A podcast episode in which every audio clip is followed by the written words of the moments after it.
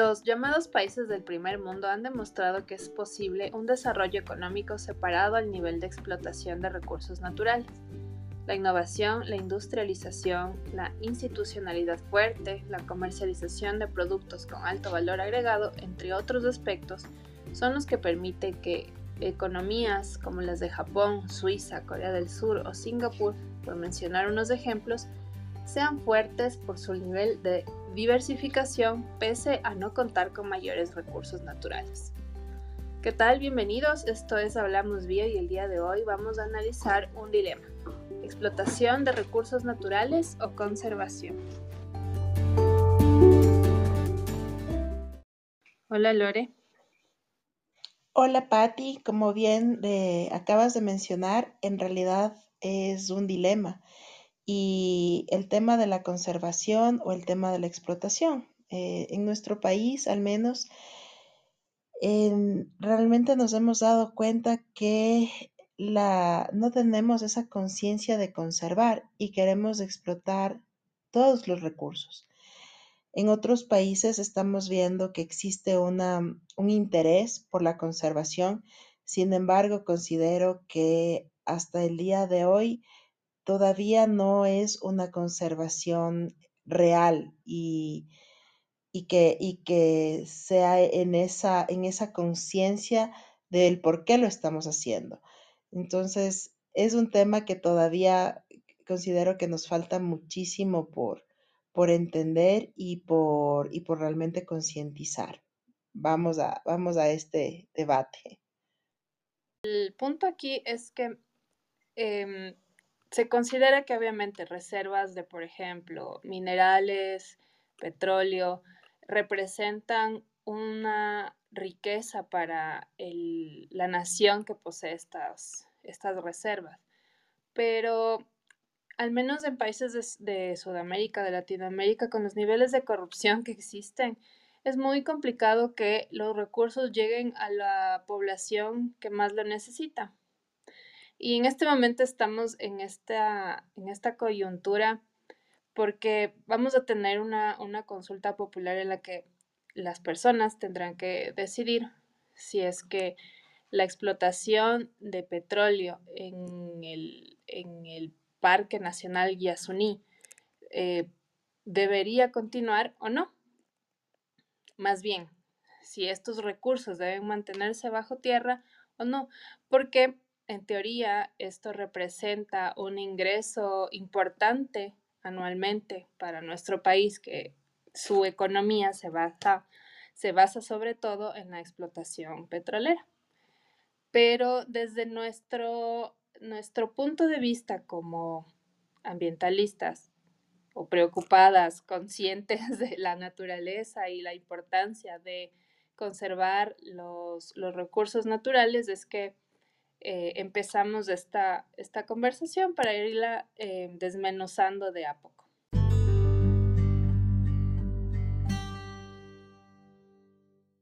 Claro, em, esto que tú mencionas sobre la reserva Yasuní, eh, para los que no, estén al tanto, pues es una reserva ecológica grande y muy significativa en nuestro país. Nuestro país es un país amazónico y la reserva del Yasuní es un lugar eh, magnífico, extraordinario, con una belleza increíble, con una alta eh, diversidad de flora y fauna. Sin embargo, también cuenta con reservas hidrocarburíferas, reservas que en este punto ya no son tan reservas, porque se ha venido haciendo una explotación del Yasuní eh, de forma paulatina y silenciosa. Ahora lo que, lo que se pretende es una explotación eh, ya más abierta, ¿no? Ya eh, que se vean ahí las máquinas, pero no, es para nadie un misterio que el Yasuní de una u otra forma ya está siendo explotado. Y como tú mencionabas, eh, lamentablemente con este tema de la corrupción, hay muchos grupos incluso que se hacen llamar protectores de, del Yasuní que no lo son, que están buscando sus propios intereses. Y de igual forma, los recursos que se van a obtener, los recursos económicos que se van a obtener al hacer una explotación más eh, abierta del Yasuní, eh, van a ser mal utilizados como han sido mal utilizados por años los recursos del petróleo en nuestro país. Recordemos que somos un país que viene explotando los hidrocarburos desde hace más de 40 años, me parece.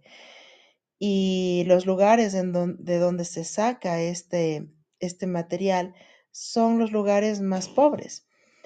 Entonces, y no solamente estos lugares, sino muchos, muchos, otras, muchos otros sectores de nuestro país, los, los, que no se ven, los que no llaman mucho la atención porque no son ciudades grandes o ciudades donde se realice comercio. Entonces, son lugares completamente olvidados, en donde la, muchas de las personas viven con menos de un dólar al día. Entonces, es una cosa terrible lo que lo que vivimos y es una cosa aún más terrible que se pretende explotar eh, un recurso, se pretende explotar aún más un recurso para seguir beneficiando a, a unos pocos. Exacto, y sin que haya una previsión a largo plazo, porque ¿qué es lo que acarrea pues la explotación petrolera en la Amazonía? Eh, yo creería que estamos hablando de más de 50 años de, de explotación y eh, al menos este sector del Yasuní, existen eh, tribus de eh, personas que han decidido no ser contactadas y se ha delimitado un área intangible para que ellos puedan moverse con libertad. Pero ¿qué ocurre? Ni siquiera esos límites han sido respetados. Para que haya explotación en el Yasuní como ya se lo está haciendo, tuvo que existir una exploración primeramente. Y para la exploración tienen que perforarse pozos. Entonces, estamos hablando de que hace tal vez unos 10 años o más ya había esta, esta intervención en esta área. Además, ya eh, se empezó con la, con la extracción de, de, petróleo ahí. Se supone que se estaban manejando estándares eh, de calidad súper altos y con todos los, cuidados para que no exista un impacto ambiental. Pero desde nuestra perspectiva, como hemos estado eh, dentro de la industria petrolera, sabemos que muchas cosas no son tan transparentes.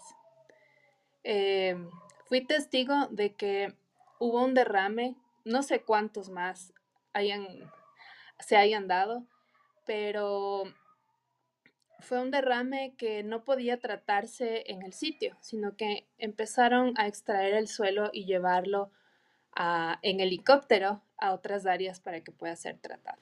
Entonces, esto, en estos eventos, no sé cuántas veces más hayan ocurrido, pero sucedieron. Y seguramente, eh, obviamente, no, no, fueron, no fueron reportados y muy poco se sabe de esto.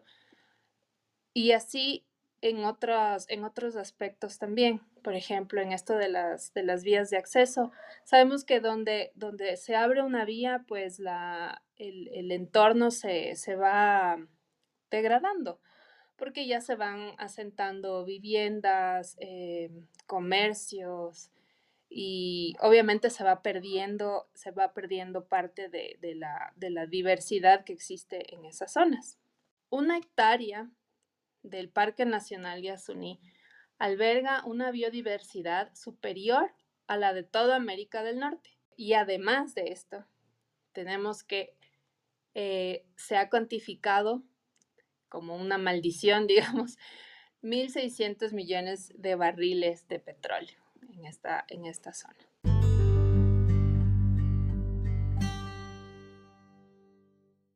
Ese, ese dato que nos acabas de mencionar Em, me parece súper interesante, ¿no? Eh, como reserva de hidrocarburos. Pero realmente, ¿cuál es la pérdida ante eso? La pérdida ante eso es mucho mayor, porque recordemos, y como hemos hablado en algunos episodios, todos estos cambios que está sufriendo nuestro planeta son consecuencia de, de que seguimos explotando los recursos de forma irracional y, que estamos acabando con nuestro, nuestra vida. Ah, en definitiva es así, eh, porque ¿cuánto tiempo más vamos a poder vivir sin árboles? Hablábamos en un episodio anterior eh, con nuestro colega y él nos mencionaba que nos queda, que no nos queda más posiblemente de unos 20 años.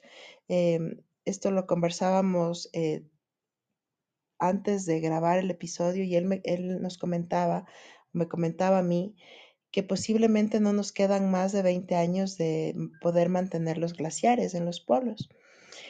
Y todas estas afectaciones que estamos haciendo eh, en cada uno de nuestros países contribuyen a que todo el ecosistema vaya empeorando y a la final nos estamos poniendo la soga al cuello. Entonces sí es muy, muy grave eh, el tema de una explotación irracional, descontrolada. Y lamentablemente no podemos decir que ningún tipo de, explotación sea del todo, como mencionabas, Patti, eh, sea transparente, ¿no? Porque las industrias lo que quieren es ganar y por más cuidadosos que sean en sus procesos, toda actividad humana, incluso una actividad, eh, la actividad de respirar que hacemos, genera un impacto. Entonces, es, no es así como que, bueno, yo soy la empresa mejor calificada en temas ambientales y voy a, no voy a causar ningún impacto aquí o voy a reforestar por otro lado. No se trata de eso, se trata de buscar alternativas que sean, que generen el mínimo impacto y que sean otro tipo de alternativas. Fíjate que si solamente cambiamos el tema de dejar de, utilizar vehículos a gasolina, podríamos dejar de tener esta necesidad de explotar el recurso. Bueno, y este tema de la, de la corrupción también tiene, tiene su efecto, ¿no? Porque em, estamos hablando de la transparencia y, el hecho de que se oculten estas, estos datos y, que además, por ejemplo, el proceso de, contratación y de compra de maquinaria y todo esto, que si se quiere hacer una, explotación muy tecnificada que tenga altos estándares, eh, terminan por las coimas y todos los sobreprecios y toda esta vaina, eh, adquiriendo cosas que no tienen la calidad que se necesita, tubería que, se, que se rompe, tubería que a los pocos años eh, se, hace pequeñas perforaciones y causa los derrames. Eso, eso lo hemos visto en la parte petrolera. No sé, en la parte minera también debe haber trampitas así, ¿no es cierto? Incluso hablábamos alguna vez de este tema de la, del monitoreo, de tomar muestras y analizar cómo están los efluentes. Eh, todo esto no, muchas veces no se maneja con transparencia.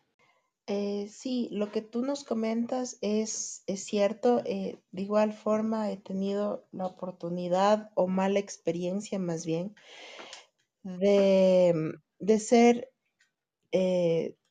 no, no podría decir que testigo, pero de saber con certeza que muchas, muchos procesos eh, son, son tergiversados y son a conveniencia de lo que de lo que necesita el Estado o el gobierno, ¿no?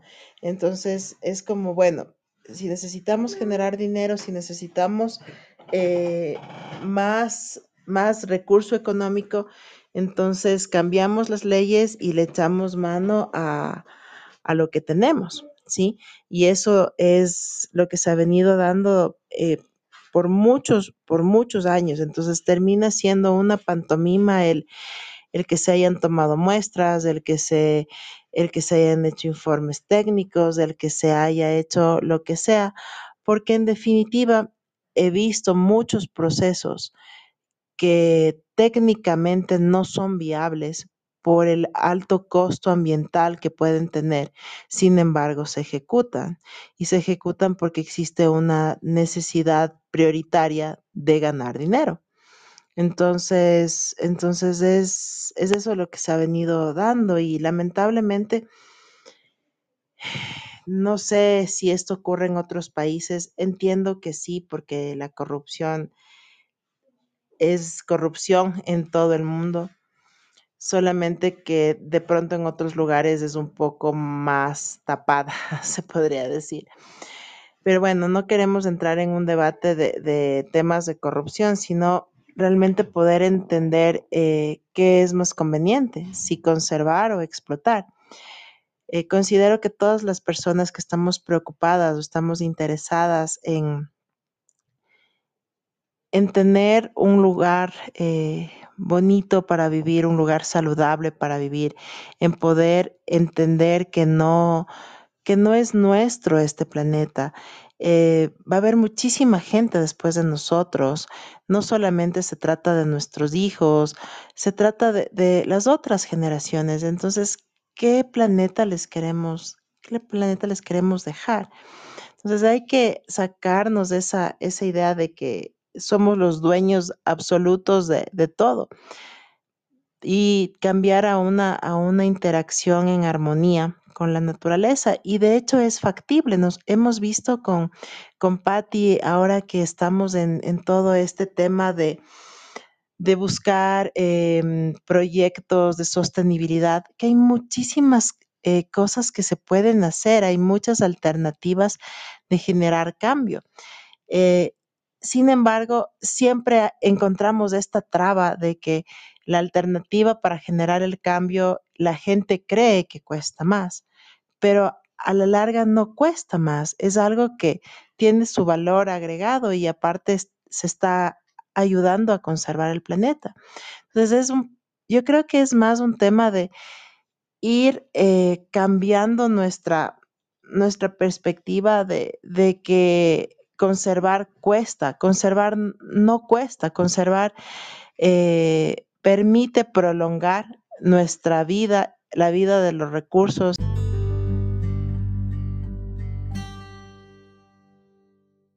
Y es que hay opciones también em, ahora, ¿no?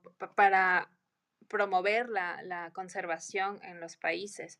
Se han creado eh, a través de, los bancos este, estos financiamientos como bonos verdes, bonos azules, el, mercado de carbono, que permite que un, un Estado reciba fondos para la conservación de los ecosistemas. Porque eh, se podría hacer una explotación que sea sostenible. El tema es que es una vorágine por obtener y, sangrar todo lo que se pueda en el momento, pero sin esa, esa proyección a, a, largo plazo. Entonces, ¿de qué, ¿de qué se va a vivir después? ¿Cuáles van a ser los recursos que se tengan para las futuras generaciones? Entonces, eh, se, como Ecuador, ¿no? Como país se, ha estado tan centrado en esto de la explotación petrolera que no se ha visto o se está tan cegado por eso que no se ha visto eh, que existen en el mismo hecho de conservar bosques, la biodiversidad tan grande que se tiene, no solamente de, de la parte de la flora, en la parte de, fauna, conservar los, los cuerpos hídricos, eh, la, vida marina, todo esto nos, nos, permite tener una sostenibilidad a largo, a largo plazo. Entonces, bueno, para hablar un poco de, los, de estos bonos, por ejemplo, los bonos verdes eh, fueron emitidos por primera vez por el Banco Mundial. Entonces, los, los, bancos que emiten estos bonos movilizan fondos que son de inversionistas en los mercados de bonos para apoyar el financiamiento de proyectos de países en desarrollo. Con los bonos verdes se transmite a los inversores el impacto positivo que tienen los préstamos en proyectos de mitigación y adaptación al clima. Entonces, con esto se puede obtener financiamiento para proyectos de energías renovables, de eficiencia energética, proyectos de transporte sostenible y eh, cualquier proyecto que tenga un compromiso de sostenibilidad. Entonces, los inversores se interesan en este tipo de, proyectos porque ven a través de estos que hay más transparencia y menos riesgo ¿no? con, su, con su capital. El objetivo es atraer inversionistas en torno a la contribución positiva que los bancos están realizando en el ámbito del cambio climático como respuesta al creciente interés del mercado en el riesgo climático. El primer bono verde se emitió en 2008 y se convirtió en el estándar de un mercado que se centra en el aumento de la transparencia y las inversiones para fines específicos. Con los bonos verdes se activa el nexo entre los fondos obtenidos de los inversores y un monto equivalente de los préstamos del banco destinados a diversos tipos de proyectos, como ya mencioné anteriormente. También hay los bonos azules. Estos eh, son una oportunidad para que naciones costeras e insulares puedan reinvertir en sus recursos naturales, refinanciando sus deudas nacionales de forma que se asegure que los recursos se destinen al trabajo para la conservación y también beneficien a sus economías. Es lo que pasó recientemente con ese canje de deuda que hubo con las Islas Galápagos para la conservación de las Islas Galápagos. Entonces, esto funciona así. El gobierno de un país se compromete a proteger al menos el 30% de las áreas marinas cercanas a la costa, incluyendo arrecifes de coral, manglares y otros hábitats importantes, y se suma esfuerzos de conservación que ya estén en marcha, como la mejora del manejo de pesquerías y la reducción de la contaminación. Entonces, organizaciones ambientales internacionales sin fines de lucro buscan los fondos públicos y el capital comercial para reestructurar la deuda soberana de la nación, lo que lleva a tener menores tasas de interés y periodos de paga más largos. Una parte de sus ahorros financian las nuevas áreas de conservación marina y las actividades de conservación a las que se ha comprometido el país. También se ofrece conocimiento científico para el proceso de planeación y trabajos con socios locales para identificar las actividades que combinen la conservación y las oportunidades económicas sostenibles como la restauración de arrecifes para el turismo y la mejora del manejo de pesquería para ayudar a asegurar que los actores interesados se suman y cumplen con lo acordado. Los bonos azules para la conservación trabajan con entidades filantrópicas para conseguir hasta 40 veces más inversiones adicionales que serán usadas para proteger más de 4 millones de kilómetros cuadrados de los mares del mundo a lo largo de los próximos años. Y finalmente tenemos los mercados de carbono, que son sistemas comerciales en los que se venden y compran créditos de carbono. Las empresas o las personas pueden utilizar los mercados de carbono para compensar sus emisiones de gases de efecto invernadero mediante la compra de créditos de carbono de entidades que eliminan o reducen las emisiones de gases de efecto invernadero.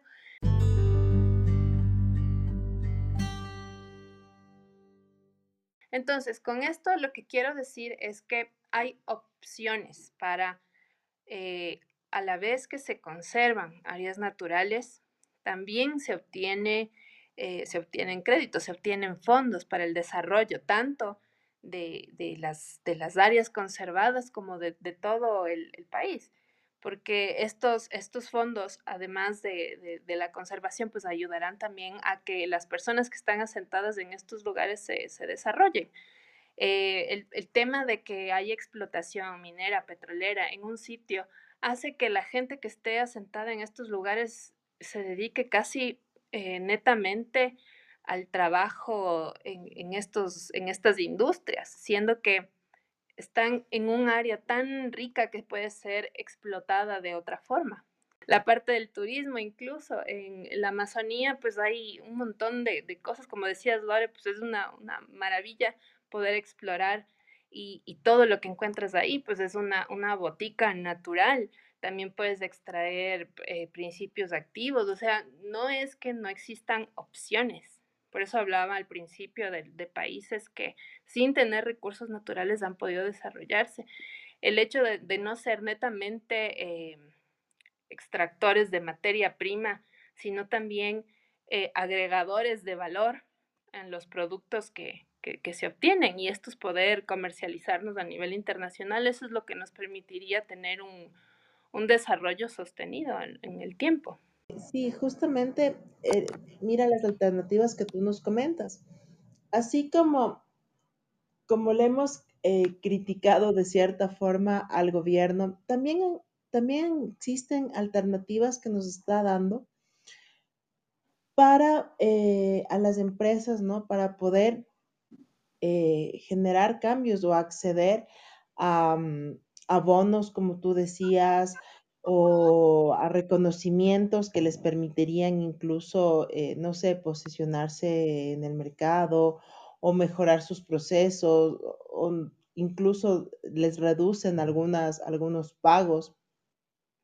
Entonces, todo esto es importante poder entenderlo, pero en, ese, en, ese, en este punto también quisiera eh, que no solamente se entienda como, bueno, me van a dar el bono eh, de, yo qué sé, el bono verde o el bono azul, y esto me va a significar que mi empresa se va a ahorrar el 10%, el 20% o lo que fuera, o, va a recibir eh, gananciales en otras cosas, ¿no?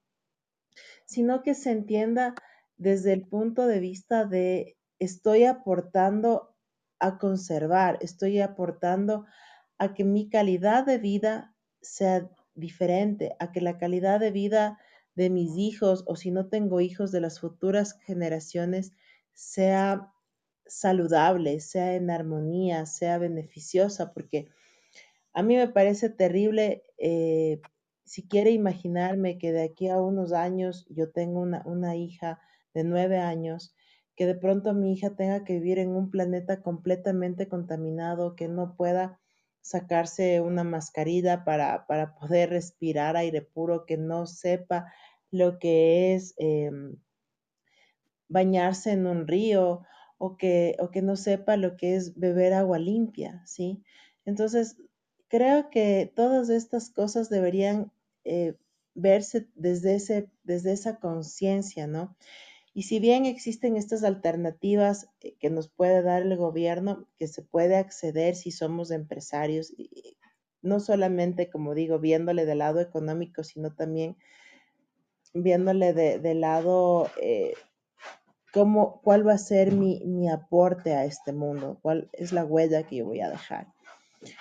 Y también lo que tú mencionabas, mencionabas esto de en los lugares y, hemos, y lo hemos visto Patti y yo hemos tenido la oportunidad de trabajar en, sectores, en el sector petrolero y hemos vivido en estas ciudades petroleras. Y son ciudades en donde la mayor parte de la gente trabaja para la empresa petrolera y si no trabaja para la empresa petrolera, quiere trabajar para la empresa petrolera. Y no ven más allá de, de sus narices no ven el tema de ecológico, un tema de un turismo ecológico, un tema de de pronto eh, buscar opciones como, como eh, empezar a, generar unas, una botica, como tú decías, ¿no? Una farmacia natural, sin necesidad de explotar el recurso al punto que no pueda más, sino de una forma en la que en la que sea, eh, permitas que el recurso pueda regenerarse, pueda volver a, producir. Entonces, es esa necesidad como ser humano de que siempre sea más y más y más y, no podemos parar. Entonces, ese es, eso es lo que veo yo que es un tema complejo porque por un lado están los bonos que ofrece el gobierno, pero el empresario los ve como una alternativa únicamente económica. Está la otra parte que en definitiva, al menos en nuestro país, el petróleo sigue siendo una de las fuentes más grandes de la economía y todas las personas eh, creen y quieren que se siga manteniendo la, empresa petrolera, porque hay muchas familias que también dependen de ello. Entonces, es, es algo que es un tema que se debe tratar no solamente como crear bonos, sino permitir que proyectos de sostenibilidad tengan ese, ese empuje grande de poder desarrollarse, de poder crecer, em, ayudar de pronto a, que esos empresarios de sostenibilidad eh, puedan realmente posicionarse en el mercado. ¿sí? Y, y, y, existe ese cambio de, de chip, a, existe ese cambio de chip a las cosas, a, la, a los proyectos de sostenibilidad y ya no a esos proyectos que demandan una explotación irracional de los recursos.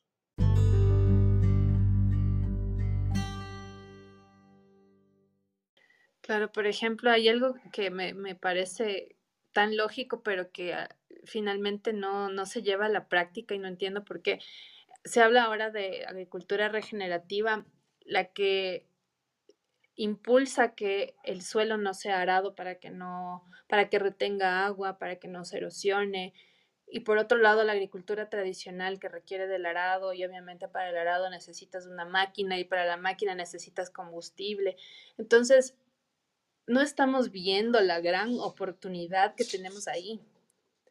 Porque si volvemos a una agricultura regenerativa, eh, ayudas un montón a lo que es el, eh, este cambio climático que tenemos porque eh, la temperatura del ambiente se vuelve más confortable por, esta, eh, este tipo de agricultura que permite que diversas especies vegetales y, todo un, un, nicho ecológico se desarrolle en, estos lugares. Bueno, o sea, si llevamos a la práctica esto, el hecho de que ya no se utilice combustibles fósiles, pues eso nos, nos es un ahorro económico, nos permite que, los agricultores tengan la, oportunidad de producir alimentos más sanos, más sabrosos, eh, que tengan una mejor paga por eso, o sea, que tengan un mejor rendimiento en, lo que están haciendo.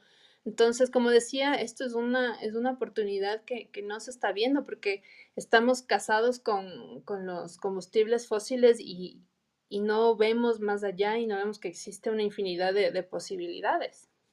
Porque en algún punto se quiso eh, suspender este subsidio que existe a los combustibles fósiles y todo el mundo saltó y sobre todo la gente del, del campo porque decían que cómo van a trabajar sus tierras, sino si el combustible se va a encarecer, que todo se va a encarecer. Y no, no vemos que tenemos esa, esa oportunidad tan grande y que además nos trae beneficios colaterales. Claro, eh, es esa costumbre de vivir de una forma, ¿no? De la forma que conocemos y no vemos más allá de nuestras narices, como decía antes y como tú también lo mencionabas. Existen muchísimas alternativas, amigos, de hacer las cosas de forma diferente. Es, necesario que vayamos cambiando esa idea errada, ¿no? De, de todo, de todo, iniciando desde, desde nuestras casas, porque muchas de nuestras construcciones, como hemos hablado, son solo cemento, implican em, que no puedan ser, que sean casas, por ejemplo, en donde se necesita calefacción, lo cual implica consumo de energía. Eh, y así pasamos buscando las formas de seguir dependiendo y dependiendo de, de los combustibles fósiles. Y esto, como podemos darnos cuenta, implica que más eh, cada, y cada vez más se trate de destruir esas reservas para poder satisfacer esa demanda de las personas al combustible fósil. Entonces, sí es, es un tema que debemos, si nuestra mentalidad cambia, vamos a obligar a que las cosas también cambien. Porque si nos mantenemos en la misma, en la misma posición de lo que ya conocemos y que estamos viendo que no funciona, entonces necesitamos cambiarlo. porque seguimos insistiendo en algo que no está funcionando y que estamos dándonos cuenta en este punto de nuestra vida que estamos eh, matándonos poco a poco? Entonces, es necesario que ya hagamos ese, esa transición.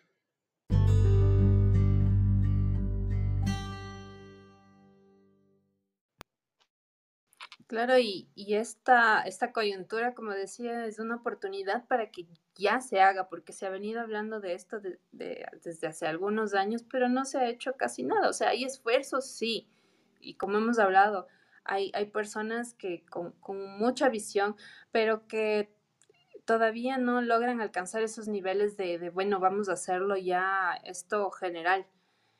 Entonces, en conclusión, yo creería que sí puede ser importante explotar recursos naturales. El tema es hacerlo de una forma consciente y sostenible.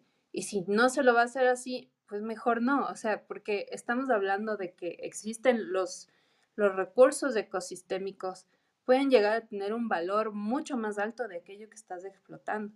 Entonces, se puede hacer, como digo, de una forma sostenida que eh, los recursos que te genera eso, pues beneficia a todos, sino para qué. Y, que, bueno, la, conservación igual tenga el, mismo peso que, la explotación. Solo así, en ese equilibrio, podemos lograr vivir en un, en un entorno que sea más sano, más limpio y que todos prosperemos finalmente, porque también queremos prosperar, obviamente. Eso es, Lore. ¿Cuál sería tu conclusión? Bueno, eh, para mí este tema es em, un, poco, un poco difícil de asimilar, porque por un lado, como tú dices, em, es, sería conveniente explotar los recursos de una forma racional. Sin embargo, no veo todavía la forma racional que lo podríamos hacer, porque al menos hoy por hoy eh, tenemos algunas eh, limitaciones, ¿no? Estoy hablando a nivel del Ecuador. Y, claro, siempre se ha tratado de, como de disfrazar eh, la conservación de los recursos. Considero lo que, lo que tú dices es cierto, necesitamos de los recursos porque necesitamos seguir proveyéndonos de, de ellos, de una, de una forma más equilibrada, sí, sería lo ideal. Eh, espero y confío en que las alternativas que, nos, nos que las podamos dar desde, desde cada uno de nosotros, ese cambio de mentalidad, eh, y que exista también las autoridades que empiecen a, a valorar los, los proyectos de sostenibilidad y ya no esos proyectos de explotación, sino más bien vamos por, vamos por el otro camino. Si no, no funciona esto, pues veamos cómo nos funciona el, mantener, el, el equilibrar, el, el, trabajar de una forma diferente. Entonces, a mí me encantaría que se pudieran, eh, se pudiera dar mayor respaldo a los proyectos de sostenibilidad, que hay muchísimos y cambiemos esta idea de que solamente los, los recursos eh, no renovables son los que nos van a, dar dinero y los que nos van a tener bien. O sea, eso sería lo que a mí me gustaría. No estoy eh, a favor de esa explotación irracional. Eh, no estoy a favor de, pensar que solamente podemos, podemos vivir de los recursos no renovables no renovables. Considero que hay muchos proyectos de sostenibilidad que podrían eh, darnos incluso una mejor calidad de vida a todos. Eh, eso, eso es lo que, lo que pienso. Y este tema de los bonos y todo eso, si bien me parecen interesantes y me parecen una alternativa para el empresario, pero podría más bien, eh, podría, como digo, fomentar o potenciar proyectos de sostenibilidad.